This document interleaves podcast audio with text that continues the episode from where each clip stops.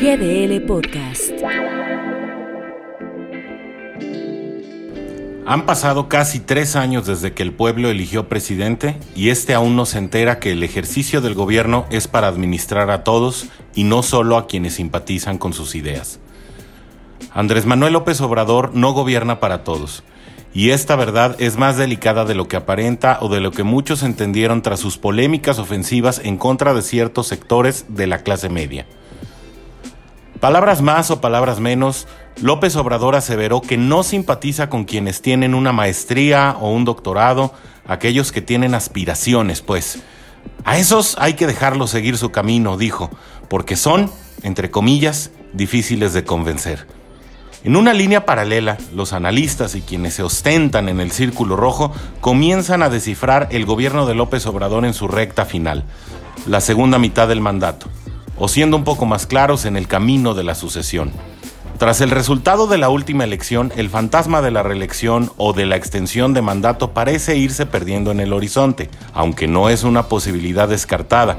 Sin embargo, pareciera que el presidente erra al distanciarse aún más de una clase media que tuvo mucho que ver en el resultado de ese cada vez más lejano 2018 que lo colocó en la silla presidencial.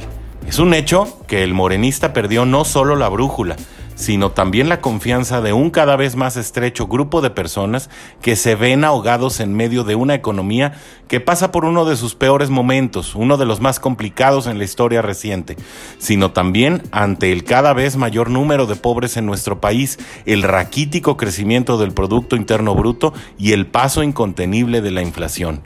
El anuncio del tabasqueño es claro. Él le habla a quienes él considera pobres porque leyendo entre líneas, ese es un sector que le entiende. A ellos dirige su mensaje.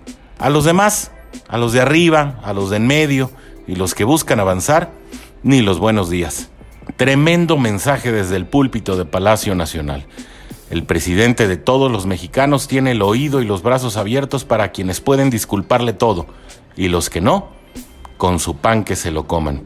López Obrador siempre ha buscado su lugar en la historia junto a los caudillos, los reformadores y los héroes que nos dieron patria, y comparte sus permanentes esfuerzos de campaña con la persecución de este sitio. Sin embargo, olvida, voluntaria o involuntariamente, que el pueblo recuerda a quienes pelearon por ellos, y no a quienes le dieron la espalda. GDL Podcast.